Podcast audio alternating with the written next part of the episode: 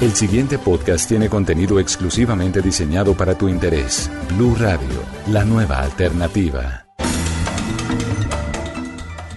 Bienvenidos a un nuevo capítulo de Numeral Detrás de. Hoy el espacio está dedicado a un escritor bogotano, uno de los más reconocidos autores latinoamericanos de la actualidad. Su primera novela, La ciudad de los umbrales, fue publicada en 1992. La mayoría de sus lectores son jóvenes que han encontrado en sus libros la manera de resistir. Tengo el placer de presentarles a Mario Mendoza. Mario, bienvenido, ¿cómo estás? Encantado, un placer estar acá. Cientos de tus lectores quieren saber qué hay detrás de este escritor que envuelve con sus palabras desde el primer instante que uno lee alguna de tus obras. Eh, disciplina, mucho trabajo y siempre he creído que el talento es una parte mínima en realidad lo que construye una carrera artística y no sé si en otras instancias sea igual, es eh, el aguante, el temple y una disciplina férrea.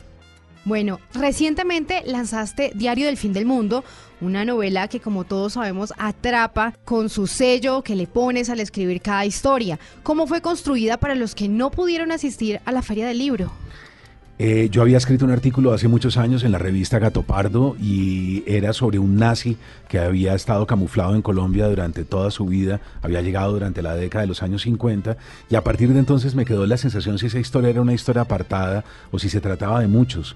E investigando me di cuenta que llegaron una cantidad, algunos eh, trabajaron con sus nombres eh, reales, otros llegaron camuflados, escondiendo pasados muy oscuros, muy siniestros. Y esta es la historia de un hijo que va detrás de las huellas de su padre y sabe que su padre esconde algo y lentamente, poco a poco, se va dando cuenta que en efecto que es un hombre que viene de un pasado bastante vampírico y que hace parte de alguna manera de esos nazis de los campos de concentración alemanes. Fue un trabajo de muchos años. Sí, yo me demoré cerca de cinco años investigando, tomando notas, elaborando, corrigiendo, reescribiendo. En esta historia te vemos dentro de ella. ¿Qué tiene el Mario de la historia y el Mario de la vida real? Eh, eso, eso tiene que ver porque alguna vez cuando íbamos a rodar Satanás, eh, la película, el director Andy Weiss me propuso estar en las escenas. ¿verdad? Jugando ajedrez con Campo Elías, etcétera. Y yo por pudor dije que no. Eh, luego me di cuenta que era algo mm, normal entre los directores de cine. Los amigos entran, ellos mismos se meten. Uno ve a Tarantino a veces metiéndose dentro de sus propios films o de los films de sus amigos. Eh, y me quedó siempre la sensación de cómo sería uno de pronto como personaje. Eh, y, y decidí en esta novela entrar y presentarme como una especie de entidad paralela. ¿Qué le prestaste a este Mario? Hay algo parecido y hay algo que no, yo no creo que sea tan melancólico, ni tan encerrado, ni tan solitario como el de la novela, pero en términos generales se parece bastante a mí, sí. Y es que ha sido tal el éxito de tus obras que los lectores guardan fidelidad con la literatura tuya, muchos libros, cuentos. ¿Cómo, cómo describes esa lealtad que tienen los lectores contigo? Yo creo que se trata también de un trabajo de muchos años. Yo he ido a casas de, de la cultura, he ido a bibliotecas públicas, he ido eh, a los colegios, he ido a las universidades, a distintas instituciones educativas y yo no me he conformado con escribir los libros solamente.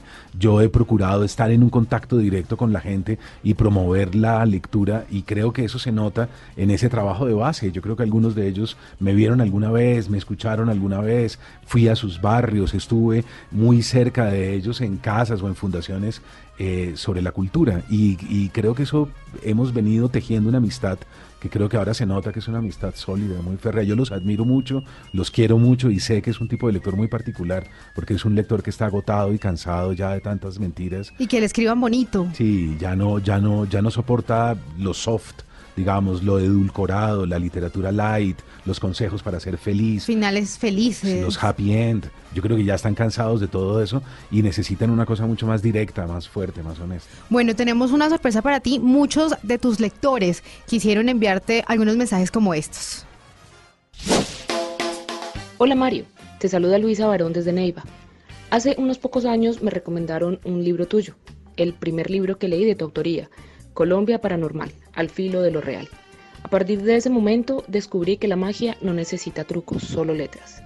Tú eres magia y eso es lo que transmiten tus libros. Escribir es resistir. Un abrazo. Hola Mario, soy Joana Triana y quiero agradecerte por todas esas ocasiones en las que tus obras me salvaron y me dieron refugio. Espero encontrarte en una curva de ese largo camino. Muchos abrazos. Hola Mario, me llamo Mateo Bernal. Desde que empecé a leerte con Lady Masacre, he podido conocer la Bogotá que todos ven, pero que pocos conocen. Tus personajes, tus historias, esas escenas salidas de la ficción. Espero enormemente el gran final del detective Frank Molina. Mario, ¿qué tal? ¿Cómo estás viejo? Me llamo Mateo Galeano, soy de Medellín y quería decirte básicamente que gracias por dos cosas, por enseñarnos esa forma tan exquisita de felicidad que es la literatura y por enseñarnos a resistir. Un abrazo. Muy buenas noches, señor Mario Mendoza. Le habla el corazón de una madre. Usted me ha ayudado mucho, mucho, mucho con mi niña, con sus libros. Lo respeto con mucho cariño. Hola Mario. Mi nombre es Sebastián Ovalle y quisiera agradecerte por poner en mí la semilla de unos ideales para construir una nueva sociedad. Cada texto tuyo que ha llegado a mí me ha brindado el deseo de ser cada día mejor.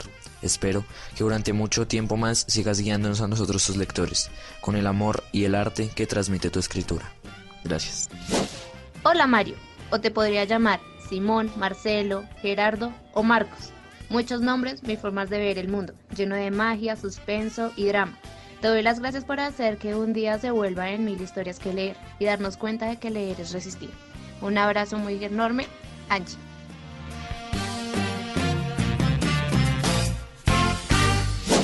Bueno, ¿qué le dices a tus lectores que acabas de escuchar? Ah, muy conmovedor esto. Eh, lo primero es que creo que escribo bajo una palabra grande, gigante, que se llama catarsis.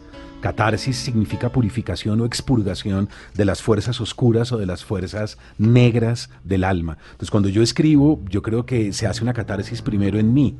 Yo, yo necesito liberarme de algo, eh, digamos, que me, que me persigue de mala manera. Pero después me doy cuenta que hay una catarsis social. Me doy cuenta que mis lectores ellos mismos se sanan, ¿verdad?, de sus propios horrores y sus propios conflictos leyendo los libros. Y eh, hay, hay, algo que sí les quisiera decir y es que eh, dicen permanentemente eh, cosas de este estilo, de usted me salvó, en algún momento me llegó un libro clave, pero yo les debería también responder, ustedes me han salvado a mí también porque si de alguna manera yo soy quien soy, eh, es porque ellos han estado allá, es porque ustedes están allá del otro lado. Así es que toda mi gratitud y mi admiración, yo muchas veces he querido claudicar, yo muchas veces he dicho ya no más, no puedo más, necesito retirarme, alejarme, al final de mi vida quedarme en Bermudas, al lado de la playa, en una cabaña, comiendo pescado y siendo una persona humilde, pobre, lejos de toda la parafernalia de un capitalismo depredador como el nuestro. Y, y si sigo en lucha, y si sigo en pie de lucha es porque mis lectores me han mantenido de pie. Y al lector que pregunta por Frank Molina, en efecto, esa es la novela de cierre final, la que viene para el 2019, una novela brutal, despiadada, muy dura. Creo que con esa novela cierro el ciclo finalmente de mi obra sobre Bogotá. ¿Por qué tanto cariño con Frank? Porque es un siempre los detectives deben ser personajes fríos, racionales, ¿verdad?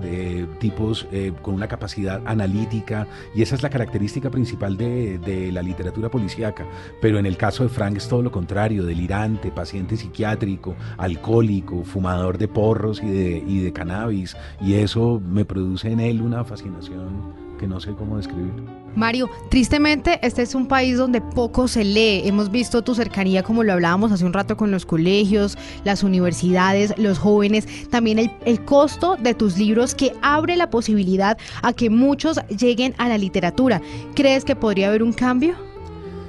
Sí, yo creo que venimos dando ese giro, yo creo que venimos cambiando, yo creo que las tasas de lectura han venido subiendo, estábamos en 1.6 según Naciones Unidas hace unos años, pasamos a 1.9 y las cifras parece que ya están cerca de 2.5, 2.9, yo creo que se viene luchando de una manera desenfrenada para que los colombianos entiendan que la riqueza no tiene que ver con el dinero, la riqueza no tiene que ver con la ropa, no tiene que ver con los celulares, no tiene que ver con los inmuebles, con el lugar donde uno vive. La riqueza tiene que ver con la inteligencia con la creatividad. Los saberes. Claro, es, es, es, lo que se llama patrimonio inmaterial. No se preocupen por qué chaqueta usan, qué zapatos, dónde compran sus celulares, eso es irrelevante. Preocúpense por qué tienen en sus cerebros. Eso sí es importante. Bueno, Mario, todos tus seguidores coinciden en una cosa y es que tu lectura es adictiva. ¿A qué debes esto? A que cuando estoy escribiendo yo lentamente, poco a poco voy entrando en un ritmo que no puedo controlar. Yo soy un obsesivo compulsivo. Yo creo que yo sufro, algún día si me diagnostican, yo sufro de TOC de trastorno obsesivo compulsivo. Entonces eso significa que yo empiezo y yo empiezo con unos ritmos y, quiero frenar, quiero eh, dosificar mi fuerza a lo largo de los meses, pero no puedo. Por eso al final termino enfermo y, casi siempre en unas condiciones terribles, con insomnio, no duermo y sigo y sigo y, no puedo parar. Y yo creo que eso se nota cuando el lector tiene el libro, se da cuenta que yo, le, que yo le quiero contar una historia que necesito contarle rápidamente. Mario, tus obras se caracterizan por ser historias crudas, mundos oscuros. ¿Por qué inclinarse con los jóvenes, como lo habíamos tocado anteriormente, en ese tipo de temas? Porque yo creo que es una sociedad brutal, despiadada, eh, muy injusta, nosotros no nos mezclamos, Colombia pertenece a uno de los lugares más, eh, digamos, de mayor distancia social, eh, un estrato 6 no pone sus afectos ni sus amigos en el estrato 1 y 2, una persona que vive en el norte no cruza la ciudad y no va a jugar fútbol a Monteblanco, Bellavista, La Aurora, Lucero Alto, Lucero Bajo, Danubio Azul o Altos de Cazucá, ¿verdad? Un muchacho de, los, de la Universidad de los Andes o de la Universidad Javeriana de un estrato 6 que vive en San Santa Bárbara o en Santa Ana no pone sus afectos en una empacadora de carulla. Y ese es el origen de la violencia en Colombia, esa es la brutalidad y por eso somos tan despiadadamente crueles. Mi obra habla de alguna manera de todo eso. Y con personajes quizás no tan agraciados en algunas historias. Lo contrario, yo creo que mi literatura es incómoda. Yo creo que es una literatura fuerte, de choque, y por eso no creo que sea para cualquier lector. Bueno, aquí tenemos más mensajes porque no queremos dejar por fuera muchos de tus seguidores que quisieron enviarte esto. Hola Mario, me di cuenta de que muchos de nosotros tenemos demasiadas cosas para decirte y ganas incalculables de escucharte y que a la hora de enviar este mensaje quedamos en blanco pensando en que podrás escucharlo y que deberíamos resumirte todo en pequeñas frases. En conclusión, gracias, gracias por ser Mario Mendoza, por tomar la decisión de publicar esa primera obra. Gracias por enseñarnos de que leer es resistir. Hola Mario, mi nombre es Diego Rodríguez Quería agradecerte por compartir con todos nosotros tus historias, ya que con ellas nos abres los ojos hacia un mundo más amplio, infinito. Y aunque a veces siento que todo esto es una simple ilusión, tus obras siempre me ayudan a darle un sentido a mi vida, a no quedarme ensimismado y a ser parte de un grupo de resistencia que sueña con una Colombia nueva, llena de arte, pasión y justicia. Gracias por todo. Hey maestro, un enorme saludo y abrazo. Quería darle las gracias porque usted llegó a mi vida en un momento en el que no tenía un rumbo fijo, enseñándome el olvidado asombro de estar vivos. Eh, un saludo de Felipe Díaz, un fiel lector. De forma similar a la tuya, yo me hice lectora en medio de las horas rutinarias y tediosas de un hospital. Frente a él había una biblioteca y mi madre solía llevarme libros, que yo leía fascinada. Tú tienes idea de lo importante y trascendental que ha sido toparme con un escritor que comprende toda esa soledad y la transforma en arte. Un abrazo, Ángela Ponte. Hola Mario, te habla Alejo desde Madrid, Cundinamarca. Mientras vamos descubriendo cómo es en realidad la vida, hay que encontrar el valor para no decaer. Y sinceramente pienso que es muy difícil que esta sociedad cambie. Pero ¿quién más que tú para ofrecernos una esperanza? Un gran abrazo Mario.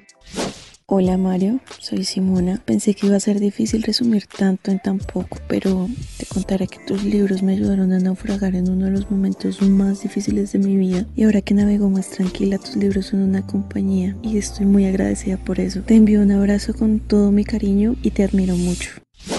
Mi nombre es Paula Niño y en este corto mensaje te doy gracias por darnos este antídoto para sobrevivir en este mundo de zombies. Gracias por quitar algunas vendas que teníamos y poder vivir otras realidades. Lo aprecio demasiado. Le doy gracias a mis profesores que fueron el canal que me llevó a ti. Y cuando termine mi carrera, serlo de igual forma.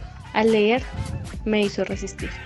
Hola Mario, soy Catalina Castro y hoy te quiero dar las gracias. Gracias porque has sido fuente de inspiración en mi vida Gracias porque me has transportado a lugares inimaginables y hermosos. Gracias porque me has presentado unos personajes increíbles que se han quedado en mi corazón. Gracias porque con tus textos, con tus libros, me has acompañado en días en los que he estado absolutamente sola. Muchísimas gracias por enseñarme que leer y escribir son sin duda alguna métodos de resistencia. Un abrazo. Hola Mario, me llamo Jonathan Ordóñez. Quiero agradecerte por cada palabra y cada libro que nos brindas. Mientras la vida lo permita, seguiré admirándote y apoyándote, perdiéndome en cada página que sin duda alguna siempre será la mejor forma de desconectarme de este mundo. Un saludo y un fuerte abrazo, maestro. Hola Mario, soy Laura Sepúlveda, quien gracias a ti cada día entiende más lo efímero de nuestras vidas, buscando día a día la transmutación del ser verdadero, dejando atrás el ego que la misma sociedad infunde en cada quien. Leer y resistir. Mario, ¿qué sientes al escuchar la cantidad de mensajes y aprecio de todos tus lectores. Increíble, yo siento que en la medida en que el capitalismo nos va eh, vendiendo la imagen de que somos todopoderosos, bellos, inteligentes. en la medida en que nos venden más esa cultura del éxito, eh, vamos cayendo en una trampa, vamos siendo déspotas, arrogantes, ególatras, narcisistas. No saludar, creerse que uno es la persona más importante, el más inteligente, la más linda o el más lindo. Y yo creo que ese camino solo conduce a la destrucción destruimos a los demás y nos destruimos a nosotros mismos.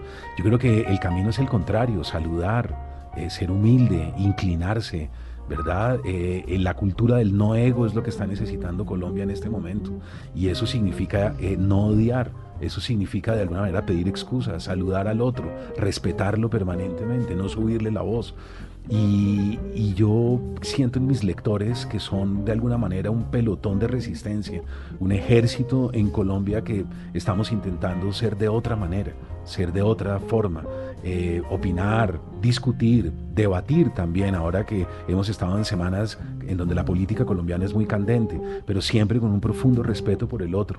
Antanas Mocus nos enseñó algo que a mí me parece fundamental, el otro es sagrado. Si el otro es sagrado no lo puedo herir, no lo puedo empujar, no puedo golpearlo, no puedo matonearlo, no puedo hacer nada sino inclinarme ante él. Y por eso respeto tanto a mis lectores. Mario, pues muchísimas gracias por abrirnos las puertas de tu corazón, por compartir estos minutos, por dejar dejarnos conocer qué hay detrás de este gran escritor que ha salvado la vida de muchos a través de la literatura. Pues muchas gracias y yo creo que los protagonistas hoy realmente son los lectores, ¿verdad? No yo ni, ni nosotros.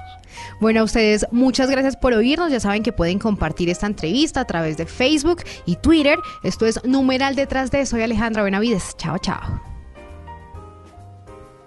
Para más contenido sobre este tema y otros de tu interés, visítanos en www.bluradio.com.